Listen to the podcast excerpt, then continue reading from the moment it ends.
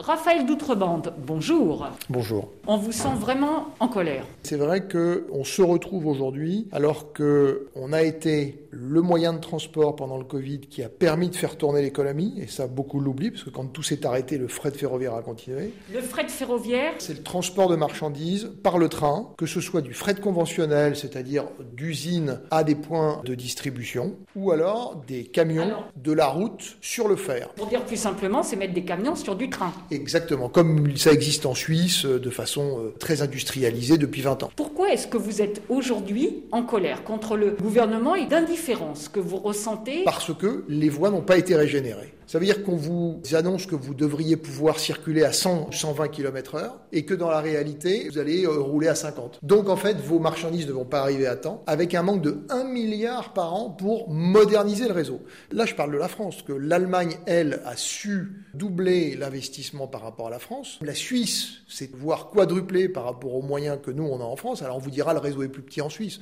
Oui, sauf que si vous allez aussi euh, en Italie, qui est encore un plus petit réseau, ils ont euh, mis plus de 150 milliards pour le moderniser, parce qu'il y a un vrai besoin. Derrière, il y a de l'industrie, et derrière, il y a des emplois. Après, on va mettre l'Espagne de côté, puisque vous avez un écartement des voies qui est plus compliqué, puisque vous n'avez pas le même écartement en Espagne, et ça date de l'époque de Franco, qui avait d'ailleurs fait ça pour éviter que les Allemands viennent envahir le pays, il faut quand même s'en souvenir. C'est resté comme ça, donc pour aller en Espagne, c'est plus compliqué. En revanche, avec la guerre en Ukraine, heureusement que l'armement est acheminé par les rails. Hein. On n'est pas en concurrence directe avec la route. Ce que l'on dit simplement, c'est que quand vous avez des trains de marchandises du sud de la France pour aller dans une autre partie de l'Europe, voire même vers l'Angleterre en passant par le tunnel sous la Manche, vous allez économiser en nombre de camions. Le ferroviaire est complémentaire du routier et inversement. Il y a des endroits où on ne peut pas aller en train et il y a des endroits où de toutes les manières, les camions ne pourront pas aller puisque c'est du transport massifié. Un train, c'est 40 camions de moins sur la route. Et aujourd'hui, on paye